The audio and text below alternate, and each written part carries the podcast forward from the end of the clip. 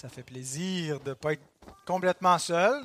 C'est sûr que ce n'est pas agréable de réduire le nombre. On est triste de cela, mais je me rappelle que on a quand même passé deux mois chacun devant nos télévisions le dimanche matin. Donc, euh, prenons un peu notre mal en patience, en espérant que ça ne va pas revenir vers un grand confinement, en priant pour que les choses se passent bien et euh, saisissons les occasions qu'on a pour se réunir, pour adorer, pour chanter, pour écouter la parole de Dieu.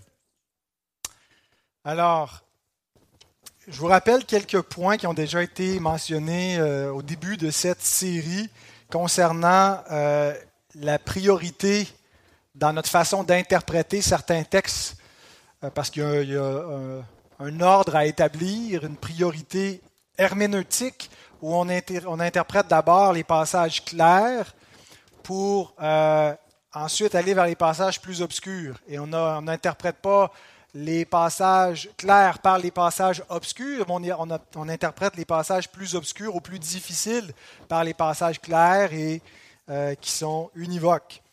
On commence aussi par les passages qui sont plus plus littéraux, qui sont plus euh, dont le sens n'est pas symbolique pour interpréter ensuite à la lumière de ces passages littéraux, les passages plus symboliques.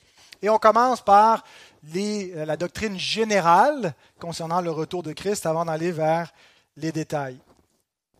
Eh bien, euh, aujourd'hui, on va pouvoir vraiment mettre en application cette façon de faire avec beaucoup d'éléments qui ont été euh, présentés dans cette, cette série ce que, euh, ce que j'ai souligné avec la, la, position amillénariste par rapport à la position prémillénariste, la grande différence, il y a beaucoup de différences, mais le point de départ, c'est comment nous comprenons les mille ans d'Apocalypse 20. Alors si on part avec l'idée que c'est un mille ans littéral, euh, eh bien, on va euh, interpréter l'ensemble d'Apocalypse 20 de, cette façon-là, mais aussi beaucoup d'autres passages de la Bible euh, à la lumière de euh, cette interprétation-là. Tandis que si on le prend comme étant symbolique, ben, ça va aussi influencer beaucoup d'autres textes. Et un des textes qui est influencé par notre façon de voir le Milan, soit symbolique, soit littéral, c'est Ésaïe 65. Vous pouvez déjà préparer vos Bibles, ça va être le, le texte de ce matin que nous allons lire. Mais donc, si on part avec euh, une fausse conception ou une conception erronée des mille ans d'Apocalypse 20, ben, ce n'est pas seulement notre lecture d'Apocalypse 20 qui va être affectée, mais c'est beaucoup d'autres textes aussi qu'on va mal lire, qu'on ne lira pas euh, avec les, bonnes lunettes, euh, la bonne grille d'interprétation théologique. Euh, et c'est souvent ce qui arrive, c'est que là, on érige un système. Je pense que euh, le, prémillénarisme est un système qui est, plein euh, de, séquences et on essaie d'insérer les différents textes bibliques dans la séquence avant, pendant le millénium. alors qu'on on impose un petit peu une grille de lecture et on ne laisse pas les textes interprétés euh, eux-mêmes, mais on, force, à mon avis, un petit peu la façon de, voir ces textes-là.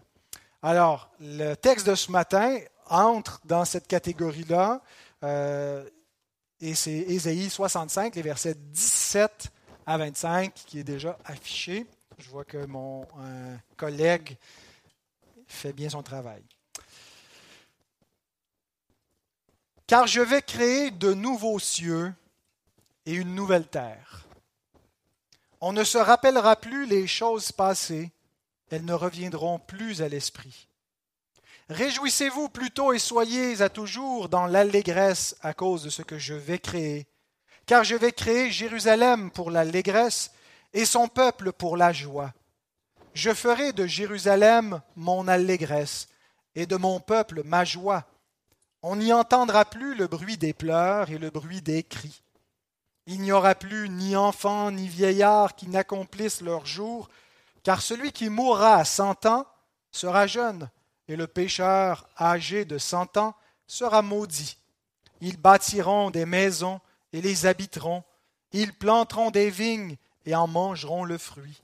Ils ne bâtiront pas des maisons pour qu'un autre les habite. Ils ne planteront pas des vignes pour qu'un autre en mange le fruit. Car les jours de mon peuple seront comme les jours des arbres, et mes élus jouiront de l'œuvre de leurs mains. Ils ne travailleront pas en vain, et ils n'auront pas des enfants pour les voir périr, car ils formeront une race bénie de l'Éternel, et leurs enfants seront avec eux. Avant qu'ils m'invoquent, je répondrai. Avant qu'ils aient cessé de parler, j'exaucerai. Le loup et l'agneau paîtront ensemble. Le lion, comme le bœuf, mangera de la paille, et le serpent aura la poussière pour nourriture.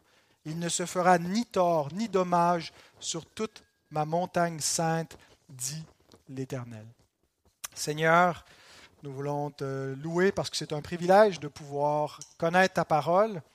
On veut te demander qu'on puisse être attentif pour nous qui sommes réunis en présence, pour ceux qui sont à la maison, sur l'écran, mais que ton esprit soit avec chacun de nous pour qu'on soit édifié, encouragé, nourri ensemble de ta parole vivante. Et c'est dans le précieux et puissant nom de Jésus-Christ, notre Sauveur, qu'on te le demande.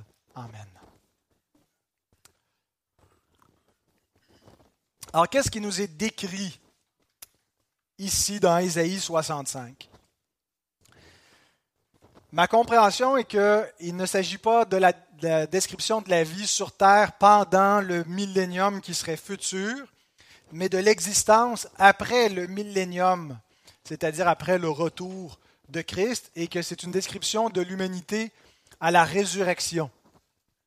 Une description qu'on va voir qui est euh, figurative jusqu'à un certain point. On utilise le, le présent siècle mauvais pour nous euh, décrire à quoi pourrait ressembler la réalité future. Euh, donc, ce n'est pas littéral, c'est symbolique à partir de la réalité présente où on parle de l'éternité future. Alors, les points de mon message, j'en ai trois, vont être développés autour du thème de la nouvelle création, puisque c'est de ce dont je, crois qu'il est question, la nouvelle création. Mais nous allons voir la nouvelle création et la rédemption ou la nouvelle création dans le, plan de rédemption, la nouvelle création et la résurrection finale, et la nouvelle création et la mort. Puisque dans le passage au verset 20, il est question de la mort, on va s'attarder à cette question-là. Alors d'abord, la nouvelle création et la rédemption, ou le salut. On a tendance à privilégier dans les milieux évangéliques la rédemption à euh, l'aspect individuel. Quand on pense à la rédemption, on pense à notre propre salut, on pense au salut des individus et on laisse un peu de côté l'angle plus cosmologique euh, de la rédemption qui inclut pas seulement des individus, mais la création elle-même qui est incluse dans le plan rédempteur de Dieu. Par exemple, Romains 8, 19 à 22, que vous avez peut-être lu en entrant, il était affiché. Aussi la création attend-elle avec un ardent désir la révélation des fils de Dieu. Les fils de Dieu réfèrent ici aux enfants de Dieu, les élus, les croyants, car la création a été soumise à la vanité. Le mot vanité, mataiotes dans le texte original, euh, il nous est dit dans un des, principaux lexiques grecs que le mot veut dire état d'être sans utilité sans valeur, vide, futilité, vanité, sans but, état transitoire. La Sommeur traduit ce mot par le pouvoir de la fragilité, l'atobe par le pouvoir du néant, la français courant par le pouvoir de force qui ne mène à rien. Alors, ici, on a la création qui été soumise à la vanité, non de son gré, mais à cause de celui qui l'y a soumise, avec l'espérance qu'elle aussi sera affranchie de la servitude de la corruption pour avoir part à la liberté de la gloire des enfants de Dieu. Or, nous savons que jusqu'à ce jour, la création tout entière soupire et souffre les douleurs de l'enfantement. Donc Dieu a créé, la création c'est son œuvre, et il a créé pour la vie. Quand Dieu crée, il donne vie. Dieu est la vie. Dieu est la source de vie. Il est, il est celui qui est éternellement, qui a la vie, qui donne la vie. Et il communique la vie à sa création. Et nous savons euh, que le péché est entré dans le monde par la désobéissance du premier homme et par le péché la mort. Et donc, ensuite, qu'est-ce qu'on voit? On voit un processus de décréation. La mort, ça, euh, c'est pas que c'est quelque chose euh, où le péché pas quelque chose en soi qui serait quelque chose de créé, mais qui est une rupture d'avec celui qui est la source de la vie. Et qu'est-ce qui se passe quand la mort frappe? Ben, ce n'est pas le retour au non-être, mais c'est que ce qui vit prend une forme de mort, prend une forme où il n'est plus selon ce qui est créé, mais il est comme décréé. Et c'est un thème, euh, d'ailleurs, notre, notre, frère Guillaume Bourrin a fait, ça vient de terminer sa thèse de doctorat sur un peu ce thème-là de décréation dans la prophétie d'Ésaïe, où les récits de la création sont comme repris, mais à l'inverse, où l'effet de l'entrée du péché dans le monde euh, ben, renverse l'ordre créationnel et donc, euh, la malédiction que Dieu prononce au commencement frappe pas seulement l'être humain. Dieu dit à l'homme, le jour où tu en mangeras, tu mourras. Donc, la mort frappe l'homme comme créature, mais Dieu maudit également le sol. Dieu maudit l'environnement dans lequel l'homme vit. Et euh, donc la création animée et inanimée, c'est-à-dire celle qui est animée d'un souffle de vie, les animaux, mais aussi euh, ce qui n'est pas animé d'un souffle de vie, qu'on pourrait dire la création végétale ou euh, les rochers, ainsi de suite, qui sont inanimés. la création visible, celle qu'on voit, qui est la nature, mais la création invisible, même la création, c'est-à-dire spirituelle des anges, est affectée par la chute. Et tout, toute la création au complet qui était placée sous les pieds de l'homme est maintenant soumise à la vanité et au pouvoir des ténèbres. Mais dans la promesse de rédemption, Dieu fait attendre la rédemption non seulement de l'homme comme créature, il est bien sûr au centre de ce plan de rédemption, mais de la création elle-même. La création va avoir part à la rédemption. Colossiens 1, 19 et 20 nous lisons, Car Dieu a voulu faire habiter toute plénitude en lui, en Christ. Il a voulu par lui tout réconcilier avec lui-même, tant ce qui est sur la terre que ce qui est dans les cieux, en faisant la paix par lui, par le sang de sa croix. Donc la rédemption, je ne sais pas tant que les anges euh, sont sauvés par le Christ, quand il dit qu'il a réconcilié ce qui est dans les cieux, dans les lieux célestes, euh, on sait que ce n'est pas des anges qui viennent en aide, mais à la postérité déchue euh, donc euh, à ceux qui sont de la postérité d'Abraham. Et Christ se fait semblable à eux, il devient un, homme de même nature.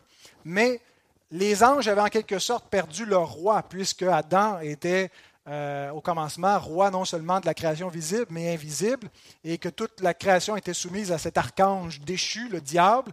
Et quand Christ vient et renverse le pouvoir du diable et est établi Seigneur, il est établi également Seigneur euh, des anges. Et ce qu'il dit à sa résurrection, que tout pouvoir lui a été donné euh, dans le ciel et sur la terre. Il règne sur tous les êtres célestes, toutes les puissances et dominations, euh, qui soient les, rebelles ou qui étaient les, anges fidèles à Dieu. et donc, Christ, par sa rédemption, rachète toute la création, et pas seulement les, âmes humaines. Donc, l'actuelle création, va être affranchie, mais euh, comme nous, elle, possède un salut en espérance, c'est-à-dire qu'elle, euh, Christ a, déjà racheté la création, mais euh, elle n'est pas encore délivrée. Et c'est à la résurrection, lors de la révélation des fils de Dieu. Je pense que c'est un parallèle de ce que quand, Jean dit que ce que nous sommes n'a pas encore été manifesté, mais lorsque nous le verrons, lorsque Christ va venir dans sa gloire, nous serons manifestés tel qu'il est. Euh, dans la même euh, condition que lui, c'est-à-dire glorifié. Alors, quand les fils de Dieu seront révélés à la résurrection finale, la création elle-même sera affranchie de la corruption à laquelle elle a été soumise depuis la chute. Et donc, la nouvelle création qui était attendue n'était pas euh, on scrape complètement l'ancienne et on, en, on fait une nouvelle terre complètement nouvelle, mais c'est un renouvellement de la même création. Les nouveaux cieux et la nouvelle terre est un renouvellement de l'ancienne création. Comme nous, nous sommes appelés une nouvelle création. Si quelqu'un est en Christ, il est une nouvelle création. Certaines traductions, une nouvelle créature. Et on le prend dans le sens qu'on a été renouvelé, mais on participe à la nouvelle création lorsqu'on est en Christ. Nous qui sommes, qui étions euh, perdus, on, garde notre identité, on garde notre individualité, mais on devient quelque chose de nouveau. Alors Dieu rachète la vieille création, la vieille créature, euh, mais aussi la vieille création qui devient une nouvelle création. Et ça, c'est un motif prophétique qui était fréquent dans l'Ancien Testament, l'idée que euh, non seulement euh, le Messie, lorsqu'il viendrait, son peuple serait affranchi, mais que la création entière serait libérée des effets de le pouvoir du néant auquel elle a été soumise et qu'il y aurait un renouvellement de la nouvelle création. Par exemple, Lévitique 26, 3 7, j'ai trois textes d'assez bonne longueur à vous lire, où euh, c'est dans le contexte de Canaan, Lévitique 26, 3 à 7. Et Canaan est un, type de la nouvelle création, où Dieu donne ce pays-là découlant de lait de miel, qui est une figure de la, nouvelle création, du paradis céleste, qui rappelle un peu en même temps le jardin d'Éden. Et Dieu dit, si vous suivez mes lois, si vous gardez mes commandements et les mettez en pratique, je vous enverrai des pluies en leur saison. La terre donnera ses produits. Les arbres des champs donneront leurs fruits. Donc, voyez le renouveau qui vient pas seulement sur l'âme des hommes, mais sur leur environnement. À peine aurez-vous battu le blé que vous toucherez à la vendange, et la vendange atteindra les sommeils. Vous mangerez votre pain à satiété, vous habiterez en sécurité dans votre pays. Je mettrai la paix dans le pays, et personne ne troublera votre sommeil. Je ferai disparaître du pays les bêtes féroces, et l'épée ne passera point par votre pays. Vous poursuivrez vos ennemis, ils tomberont devant vous par l'épée. Alors l'idée ici d'un paradis typologique, c'était ça la terre promise de Canaan qui était dépendante de l'obéissance d'Israël, comme la nouvelle création est dépendante de l'obéissance du nouvel Israël qui est Christ, Christ l'Israël de Dieu. Et c'est grâce à son obéissance qu'on va goûter cette prospérité éternelle euh, d'arbres qui donnent leurs fruits 12 mois par année et d'une surabondance, d'une création glorifiée. Ésaïe, euh, qui annonce les jours messianiques au chapitre 11, versets 1 à 9, annonçait également cette nouvelle création. Puis un rameau sortira du tronc d'Isaïe et un rejeton naîtra de ses racines. Donc c'est l'attente d'un Messie, fils de David. L'Esprit de l'Éternel reposera sur lui esprit de sagesse et d'intelligence, esprit de conseil et de force, esprit de connaissance et de crainte de l'Éternel. Il respirera la crainte de l'Éternel, il ne jugera point sur l'apparence, il ne prononcera point sur un oui-dire, mais il jugera les pauvres avec équité, il prononcera avec droiture un jugement sur les malheureux de la terre, il frappera la terre de sa parole comme d'une verge, et du souffle de ses lèvres, il fera mourir le méchant. La justice sera la ceinture de ses flancs et la fidélité la ceinture de ses reins. Donc ici, ça nous décrit le Messie, comme il va être parfait, dans une parfaite justice, qui va amener l'ordre. Et ça nous dit ensuite, à partir du verset 6, l'effet que ça va avoir non seulement sur les hommes, mais sur la nature, sur la création. Le loup habitera avec l'agneau, la panthère se couchera avec le chevreau, le veau, le lionceau et le bétail qu'on engraisse seront ensemble, et un petit enfant les conduira. La vache et l'ours auront un même pâturage, leur petit un même gîte, et le lion, comme le bœuf, mangera de la paille. Le nourrisson s'ébattra sur l'antre de la vipère, et l'enfant sevré mettra sa main dans la caverne du basilic. Il ne se fera ni tort ni dommage sur toute ma montagne sainte, car la terre sera remplie de la connaissance de l'Éternel comme le fond de la mer par les eaux qui le couvrent.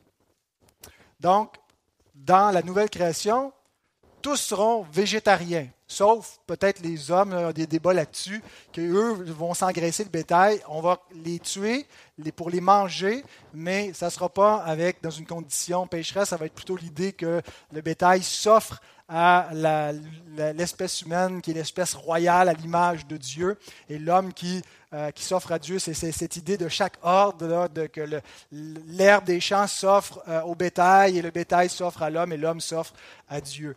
Mais euh, bon, il y a des débats là-dessus, il y en a qui pensent qu'on va vraiment être vegan, on verra.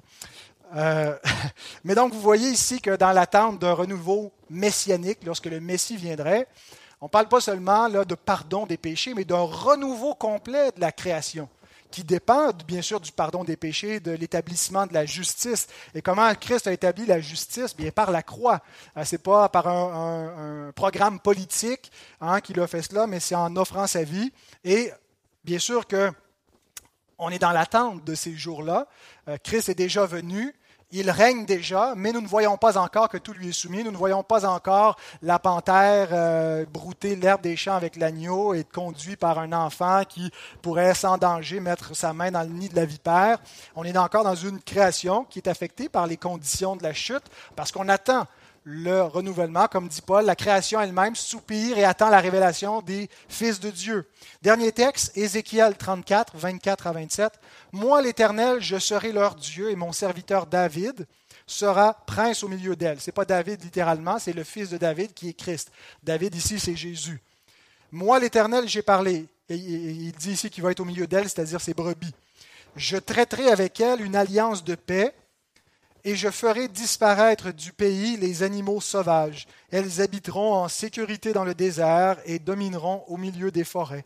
Je ferai d'elles et des, environs de ma colline un sujet de bénédiction. J'enverrai la pluie en son temps, et ce sera une pluie de bénédiction. L'arbre des champs donnera son fruit, et la terre donnera ses produits. Elles seront en sécurité dans leur pays, et elles sauront que je suis l'Éternel quand je briserai les liens de leurs joues, et que je les délivrerai de la main de ceux qui les asservissaient.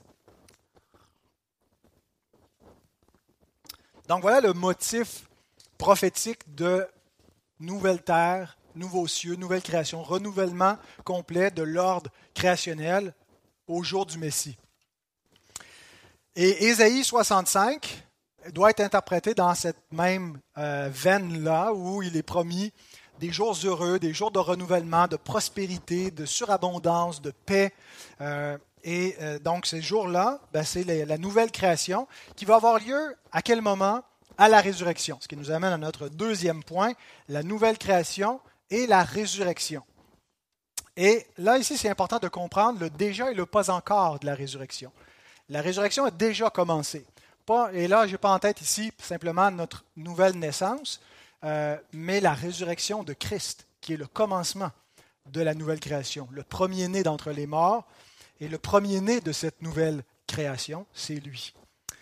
Notez que dans Isaïe 65, je ne vais pas le relire au complet, mais si vous avez fait vos devoirs cette semaine, comme c'était le cas, vous avez peut-être lu et médité, étudié ce passage-là, avez-vous remarqué la mention d'une durée de mille ans? Est-ce qu'il est mentionné dans Isaïe 65 l'idée d'un millénium, d'un règne de mille ans, d'une mention, d'une durée comme ça?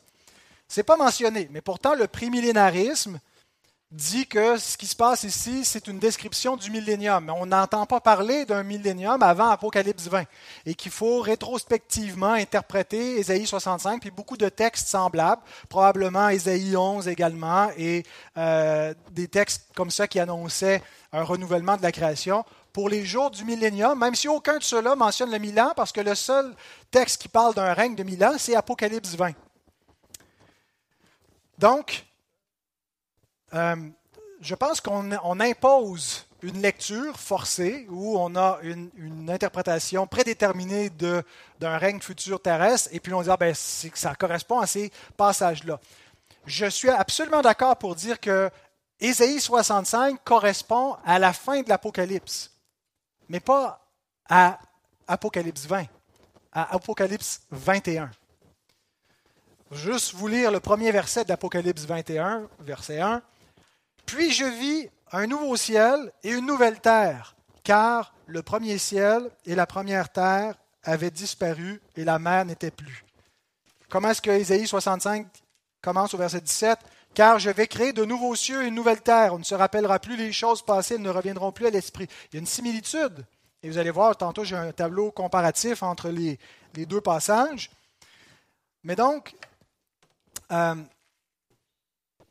Ésaïe 65 nous parle littéralement, ouvertement, textuellement de nouveaux cieux et de nouvelles terres, et non pas d'un règne de mille ans. Euh, les nouveaux cieux d'Apocalypse 20, 21, verset 1, je vis un nouveau ciel et une nouvelle terre, font certainement écho à Ésaïe 65. Jean aurait pu dire, comme l'a dit le prophète Ésaïe au chapitre 65, verset 17, euh, et donc de nous citer, il, fait allusion, il y a une, euh, une, allusion intertextuelle. Mais il fait aussi écho, l'apôtre Jean, à la fin de l'Apocalypse, à un autre passage de l'Apocalypse, où il a aussi cité Ésaïe 65. C'est dans Apocalypse 3, verset 14. Apocalypse 3, verset 14, écrit à l'ange de l'église de Laodicée, voici ce que dit l'Amen, le témoin fidèle et véritable, le principe de la création de Dieu.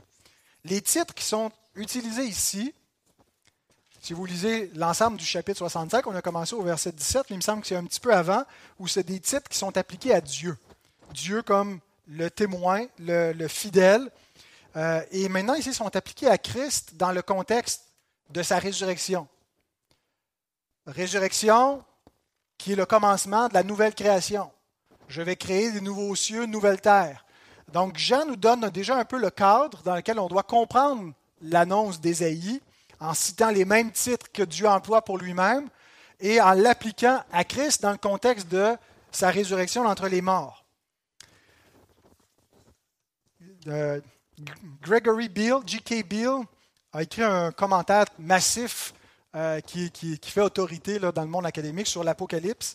Euh, il explique le lien entre ces titres que Jean emploie pour Christ dans Apocalypse 3, verset 14, et le texte d'Ésaïe 65. Il écrit La promesse d'une nouvelle création par le Dieu fidèle d'Israël dans Ésaïe 65, 15 et 16 se trouve principalement derrière le titre L'Amen, le fidèle et véritable, ainsi que derrière la conclusion, le commencement de la création de Dieu. La notion de Dieu et d'Israël comme témoin fidèle de la nouvelle création en Ésaïe 43, 10 à 12, parce que c'est un, thème qui est récurrent chez Ésaïe, la nouvelle création, constitue l'arrière-plan pour témoin. Ces allusions de l'Ancien Testament sont utilisées pour indiquer que Christ est le véritable Israël et le divin Amen, le témoin fidèle et véritable de sa propre résurrection en tant que commencement de la nouvelle création de Dieu qui inaugure l'accomplissement de la nouvelle création prophétisée par Ésaïe. Et donc, pour démontrer avec encore plus d'évidence que l'apôtre Jean comprend ces titres-là comme référents à, la résurrection de Christ comme l'inauguration des nouveaux cieux de la nouvelle terre. Euh, au début de l'Apocalypse, au chapitre 1, versets 4 et 5, il utilise des titres semblables où il est explicitement référé à la résurrection de Christ. Jean, aux sept églises qui sont en Asie, que la grâce et la paix vous soient données de la part de celui qui est, qui était et qui vient, et de la part des sept esprits qui sont devant son trône, et de la part de Jésus-Christ, le témoin fidèle, le premier-né des morts et le prince des rois de la terre. Verset 5. De la part de Jésus-Christ, le témoin fidèle, donc on reprend cette idée comme Dieu qui était le témoin, qui garantit à Israël, qui témoigne et qui, qui, authentifie euh, ce qu'il dit. Euh, mais là, c'est Jésus qui est le témoin fidèle, le premier-né des morts. Jésus, fils de Dieu, est appelé le premier-né de la création dans Colossiens. Euh, il, est, appelé le premier-né de la création, Colossiens 1, euh, le prototokos. Et c'est un des textes que les témoins de Jéhovah utilisent pour dire que Jésus a été créé. Hein, il est le premier-né, donc la première créature de Dieu, euh, le chef de la création, il est comme divin, Dieu avec un D minuscule, mais il n'est pas le créateur. Mais ce n'est pas du tout le sens de euh, prototokos, premier-né, ne veut pas dire le premier à avoir été créé, mais c'est un titre. Ce n'est pas une action, ce n'est pas un verbe prototokos, c'est un titre, c'est-à-dire c'est lui qui occupe la position de primauté. Autrement dit, Dieu a tout créé pour son Fils. Et c'est à lui qu'il a donné la première création. Et lui, il est venu la racheter. Donc Jésus est le Fils de Dieu, premier-né de la première création, pas dans le sens premier créé, mais héritier de cette création-là mais il est aussi, comme fils de l'homme, le premier-né de la nouvelle création par sa résurrection. Et c'est le même mot qui est employé ici pour dire le, premier-né euh, d'entre les morts, prototokos, mais dans un sens différent. Cette fois, il est le premier né, engendré comme homme Hein, parce que comme fils de Dieu, il est engendré, c'est pas c'est un, état éternel, c'est pas qui est causé existence, qui est créé par le Père. Il n'est pas créé, il est incréé, il est éternellement un avec le Père. Le Père est éternellement Père. Il ne fut pas un temps où le Père n'était pas le Père. Il ne devient pas le Père. Il est le Père éternellement. Pourquoi? Parce que le Fils est Fils éternel. Et quand il est appelé premier-né de la création, c'est plutôt comme Fils unique, c'est lui qui a la primauté de toute la création. C'est la création de son Père, elle lui appartient donc. Mais comme premier-né des morts, c'est en tant que fils de l'homme, il s'est incarné, il a pris une condition humaine, il a été créé un corps, donc il, participe à la création, il devient une créature humaine, il prend une nature, donc ce n'est pas dans son naissance divine, ça ne change rien à son naissance divine, mais il prend une nature humaine créée dans l'espace et dans le temps pour racheter la création et pour commencer la nouvelle création et il est le premier-né de la nouvelle création, et il inaugure la nouvelle création par sa résurrection d'entre les morts. Alors lorsque Jean revient avec ce thème de la nouvelle création dans Apocalypse 21 à la fin, il a déjà fixé le cadre interprétatif au début de l'Apocalypse avec les titres qu'il emploie pour Christ qui sont une référence à des textes de l'Ancien Testament qui parlent de la nouvelle création. Maintenant, il applique ces, textes, ces titres à Christ comme début de la nouvelle création euh, par sa résurrection. Donc, la nouvelle création est annoncée en Ésaïe 65, est inaugurée par la résurrection de Christ et va être achevée à la résurrection finale qui sera présidée par Christ lui-même. C'est ce qu'il dit dans euh, l'évangile de Jean à plusieurs reprises, en particulier dans Jean 6, quand il dit qu'il va ressusciter les hommes au dernier jour. C'est lui qui, a inauguré qui est le propre témoin divin de sa propre résurrection. Euh, il a inauguré la nouvelle création, mais c'est lui aussi qui va achever cette nouvelle création à la résurrection finale qui sera opérée par lui. Donc, Apocalypse 21 ne fait pas simplement reprendre Ésaïe 65 sans rien y ajouter. Ésaïe 65 est complété en Apocalypse 21 ce qui a été annoncé par Ésaïe est achevé et complété par Jean. Et il nous montre la portée finale de la première prophétie d'Ésaïe. Et donc, si on compare les sections de ce qu'on a dans Ésaïe 65 avec l'achèvement dans Apocalypse 21, voici ce que ça donne. Je vais créer de nouveaux cieux, une nouvelle terre, puis je vis un nouveau ciel et une nouvelle terre. On voit déjà un, parallèle évident euh, on parle de la même chose. On ne se rappellera plus les choses passées, ne reviendront plus à l'esprit, nous dit Ésaïe. Jean ajoute, car le premier ciel et la première terre avaient disparu et la main n'était plus. Car je vais créer Jérusalem pour l'allégresse et son peuple pour la joie. Je ferai de Jérusalem mon allégresse et de mon peuple ma joie.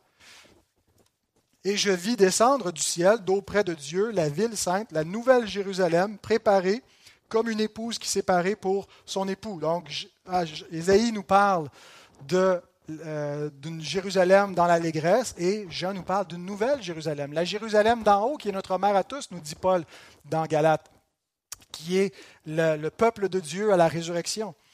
On n'y entendra plus le bruit des pleurs et le bruit des cris. Il n'y aura plus ni enfants ni vieillards qui n'accomplissent leur jour.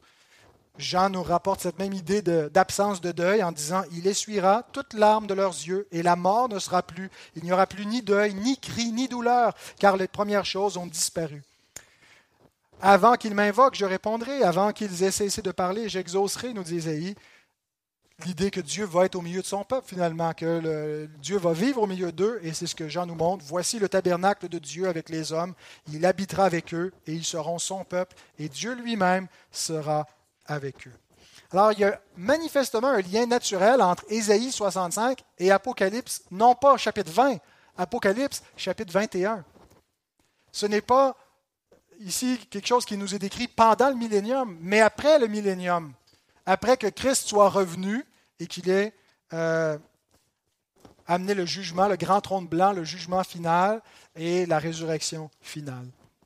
Donc c'est une description de l'humanité post-résurrection dans la félicité et la gloire éternelle qui nous est décrite en d'Ésaïe 65. Une seule difficulté à mon interprétation, qui peut-être vous trotte dans la tête, c'est le verset 20 d'Ésaïe 65 qui dit Il n'y aura plus ni enfant ni vieillard qui n'accomplissent leur jour, jusque-là ça va, car celui qui mourra à 100 ans sera jeune, et le pécheur âgé de 100 ans sera maudit. Alors ça ne peut pas être dans l'éternité future parce que là, la mort aura disparu. Et ici, la mort n'a pas disparu. Donc, les prémillénaristes ont raison de dire que c'est un air de grand renouvellement universel pour toute la Terre, mais qui n'est pas encore l'éternité future. C'est pendant le millénium où il sera encore possible de mourir, mais si tu meurs à 100 ans, tu meurs vraiment jeune dans le millénium. C'est probablement l'interprétation ou l'explication que vous aviez entendue. Euh, puis peut-être que là, en ce moment, vous dites, ouais, ça fait bien plus de sens. Alors, je m'attaque à ce dernier point pour finir ce message. La nouvelle création et la mort, la question de la mort.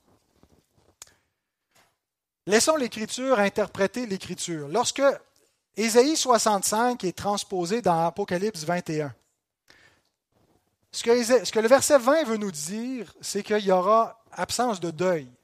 Si on compare comment Jean interprète ou transpose la forme embryonnaire de la révélation de la nouvelle création dans Ésaïe 65, puis qu'on la transpose euh, dans sa forme finale, on n'y entendra plus le bruit des pleurs et le bruit des cris. Il n'y aura plus ni enfants ni vieillards qui n'accomplissent leur jour.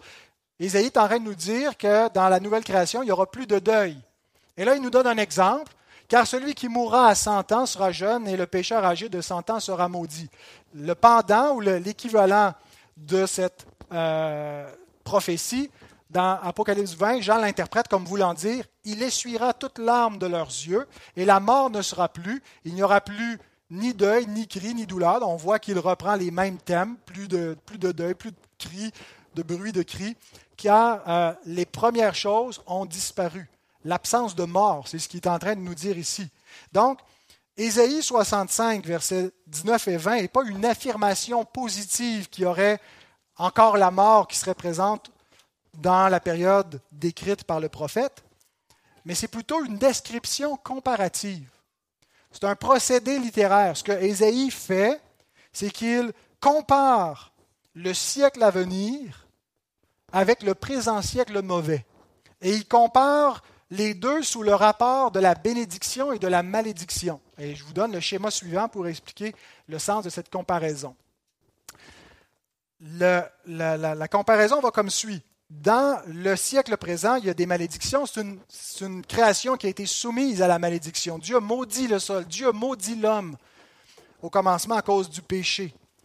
Et donc, dans la création actuelle, euh, un des effets de cette malédiction-là, c'est de ne pas accomplir ses jours.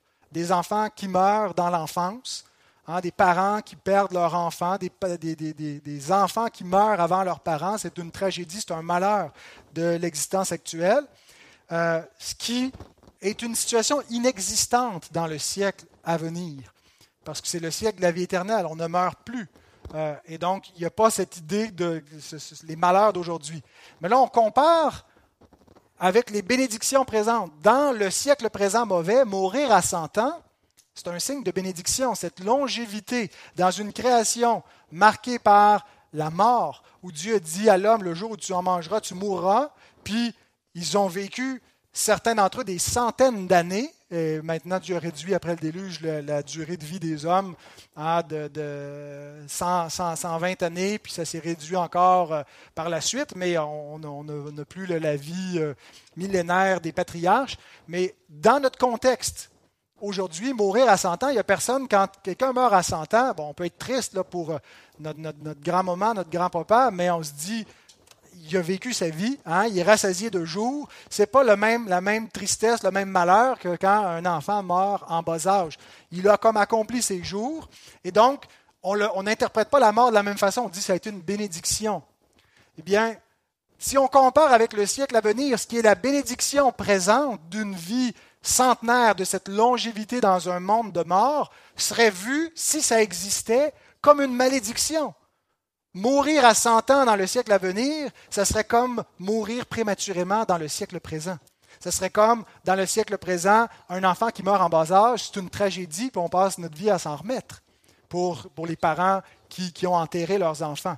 Eh bien, euh, mourir à 100 ans serait l'équivalent. Il n'est pas en train de dire, d'affirmer positivement que ça va être le cas. Il nous donne une comparaison de, du rapport de bénédiction et de malédiction entre la création actuelle et la création au renouvellement de toutes choses. Donc, ce n'est pas une affirmation que la mort va être présente. C'est une comparaison superlative. Et la Bible fait souvent ça, utiliser des comparaisons superlatives. Paul, par exemple, le fait dans un autre sens, euh, dans, 2 Corinthiens 4, quand il dit que les euh, légères afflictions du moment présent. Mais avez-vous déjà considéré de, qu'est-ce que Paul qualifie de légères afflictions du moment présent? Hein, les détresses, les périls, la persécution, la mort, la torture. Il appelle ça des légères afflictions. Pourquoi? Parce qu'il fait une comparaison superlative. Il les compare au poids de gloire éternelle dont elles seront suivies et, qu'elles produisent. Et donc, quand on, regarde juste dans le, siècle présent nos afflictions, on ne serait pas porté à les appeler légères. Elles sont, atroces, sont, infiniment lourdes. Mais quand on les compare au poids éternel de gloire, on se dit c'est une banalité, ça ne vaut même pas la peine d'être mentionné. Donc, c'est une comparaison superlative. Le meilleur d'ici-bas n'aura aucune valeur là-haut. Hein. D'ailleurs, ce qu'on estime ici, qui, l'or, l'argent, n'aura aucune valeur. Hein. Les rues sont pavées d'or. Ça va être l'asphalte du ciel, l'or. Aujourd'hui, hein, il n'y a, personne qui est suffisamment riche pour paver même l'entrée de sa maison avec de l'or, mais c'est pour dire que ce qui est les richesses extrêmes de ce monde vont être vues comme quelque chose de bien ordinaire dans le siècle à venir.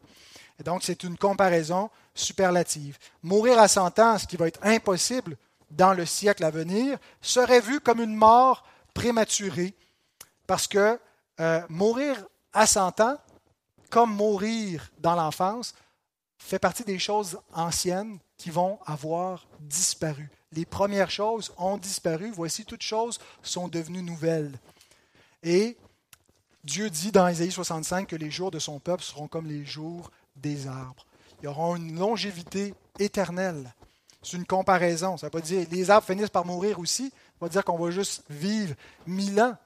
La vie éternelle euh, est comparée ici à des images de la vie temporelle de la vie temporaire, de la vie déchue, mais pour nous montrer que le, meilleur actuellement ne peut même pas se comparer à ce qui s'en vient pour la suite. Alors, ce qui nous amène à la conclusion, juste une remarque sur le langage biblique concernant les choses célestes. Le langage biblique pour les choses célestes est souvent figuratif. Il ne faut pas l'interpréter littéralement. On ne doit pas se penser plus fidèle à la Bible quand on est littéraliste. Souvent, on est moins fidèle à la Bible parce qu'on on vient manquer le sens de ce que l'Écriture veut nous communiquer en, prenant une, grille d'interprétation euh, littéraliste où on fige et on passe à côté du, sens véritable. je pense que c'est la même chose pour la, question des mille ans. On passe à côté du symbolisme et puis là, on vient forcer dans notre séquence toutes sortes de textes qui ne nous parlent même pas du mille ans. Donc le langage est souvent figuratif, c'est-à-dire que l'Écriture nous parle du siècle à venir par analogie avec le siècle présent elle prend ce qui est connu pour nous parler de l'inconnu. Dieu, quand il se révèle à nous lui-même, utilise un langage analogique. Est-ce que Dieu a un bras? Est-ce que Dieu a des yeux? Est-ce que Dieu a un corps? Non, Dieu est immatériel. Pourtant, partout, il est question du bras de l'Éternel, de l'œil de Dieu. Ce sont des anthropomorphismes. Est-ce que Dieu est jaloux? Est-ce que Dieu se met en colère? Est-ce que Dieu est, comme l'homme? Est-ce qu'il apprend des choses? Maintenant, je sais que tu vas m'obéir. Et, et, ce sont tous des façons de parler, des anthropomorphismes, des anthropopathismes, parce que la finitude humaine est incapable de comprendre l'infinitude de Dieu. incapable de comprendre la simplicité divine, parce que la simplicité divine, ce n'est pas simple. C'est, ça veut dire que Dieu n'est pas composé, mais on est incapable de, de comprendre la pureté divine d'un Dieu qui n'est pas composé. Et donc Dieu se révèle à nous dans un langage humain, euh, dans des formes humaines, au point même où il prend une forme humaine où Dieu vient dans la chair, la parole a été faite chair. Celui qui est le Dieu éternel, qui ne peut être compris, son essence ne peut être comprise que par lui-même, s'est révélé. Nous avons contemplé la gloire du Père au travers du Fils devenu homme. Et donc celui qui a vu le Fils a vu le Père mais ne l'a pas vu dans sa forme pure, parce que Dieu habite une lumière inaccessible que nul homme n'a vue ni ne peut voir. Il est impossible, pas juste parce que Dieu se cache puis qu'il pourrait nous la révéler s'il voulait, il faut être Dieu pour voir et comprendre qui est Dieu. Donc, Dieu va toujours accommoder sa révélation de lui-même à notre finitude et à notre faiblesse. Alors si lorsque Dieu nous parle de lui, il le fait de, manière euh, symbolique, euh, anthropomorphique et, accommodé à notre finitude, avec des, figures de style et ainsi de suite, bien quand il nous parle aussi du siècle à venir, du siècle où sa présence est manifestée avec une plus grande plénitude, bien il va utiliser aussi des images comme ça de notre, euh, de notre réalité actuelle et on doit euh, comprendre le, langage biblique et l'aspect symbolique et figuratif et respecter ce, euh, style littéraire. Euh, donc quand Jésus nous parle du royaume, il le décrit avec des paraboles tirées de la vie courante. Euh, quand il annonce son avènement, il le compare à un époux qui tarde, à un maître qui revient de voyage, à un berger qui sépare les brebis avec les boucs, à un voleur qui vient dans la nuit. Toutes des comparaisons. Euh, il y a certains textes qui nous, qui nous annoncent de manière plus euh, doctrinale, explicite, dans les termes directs, ce que ça va être, mais souvent ce sont des comparaisons. Alors c'est à cause de notre, notre, notre finitude qui l'exige, notre faiblesse, mais aussi parce que les deux âges, l'âge du siècle présent et l'âge du siècle à venir, se chevauchent. Et ils se chevauchent actuellement. Et ce, que ça implique, ce chevauchement qu'on a vu quand on a commencé cette présentation sur l'amillénarisme, que le siècle à venir n'est pas juste à venir, il a déjà commencé, même s'il est, aussi à venir.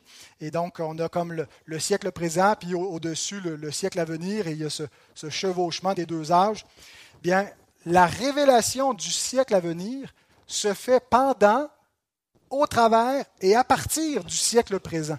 Et ça, c'est la base de ce qu'on appelle la typologie biblique. La typologie, hein, c'est pas un mot que les théologiens inventé, c'est un mot que la Bible utilise. Euh, tupos, un type, euh, c'est une figure. Euh, Adam est le tupos de celui qui devait venir dans Romains 5, 14. Donc il est la figure, l'image. On comprend en regardant Adam des aspects de Christ parce qu'il préfigure, il, est, euh, il nous pointe vers un référent céleste. Et donc Dieu utilise constamment des types. Un type de la rédemption, l'Exode, qui est un type, une typologie de la rédemption de l'humanité en Jésus-Christ. Euh, et donc, constamment, on a tout le système sacrificiel qui était typologique. Les types de la Bible sont partout. Et donc, une typologie, c'est de révéler le céleste à partir du terrestre, de nous révéler la puissance du siècle à venir à partir du siècle présent, de nous révéler donc le céleste par le terrestre. Et un, un bon exemple de cela, je termine avec ça, c'est la nouvelle naissance, naître d'en haut. Il est question d'une naissance céleste. Quand Jésus l'explique à Nicodème, euh, il lui parle d'une naissance. Il aurait pu utiliser un langage théologique, parler de la régénération, mais il parle que pour entrer dans le royaume des cieux, il faut naître de nouveau. Et donc, il utilise un, langage symbolique, celui de la naissance.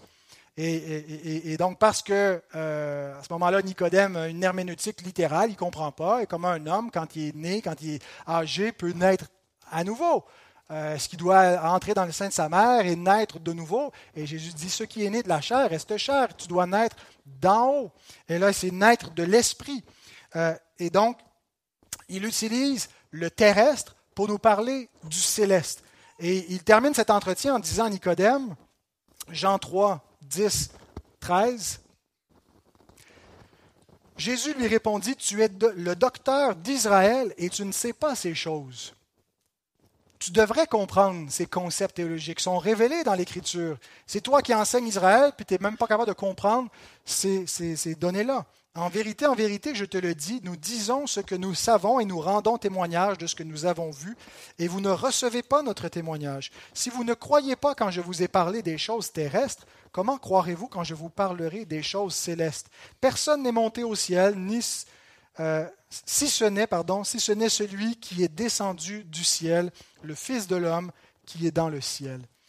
Et, je utilise cette section-là pour souligner ce fait que euh, Christ nous révèle, à partir des réalités terrestres, même que des, des, réalités célestes que nous vivons sur Terre, comme la nouvelle naissance, euh, qui est une nouvelle naissance spirituelle. Nous sommes ressuscités avec Christ et nous sommes assis dans les lieux célestes.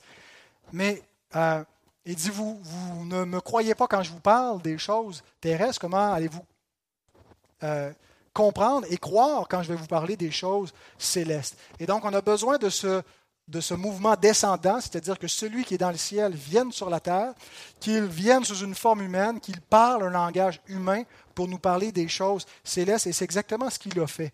Et l'Écriture, c'est une accommodation d'un bout à l'autre à notre finitude.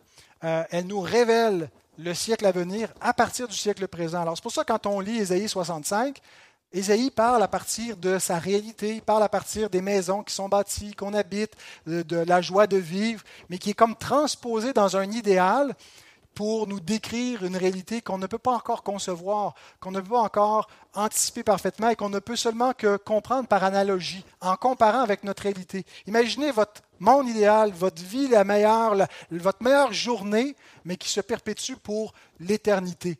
Mais ce n'est pas encore ça, mais c'est à partir de ce que nous connaissons et de ce que nous comprenons, nous anticipons la vie à venir.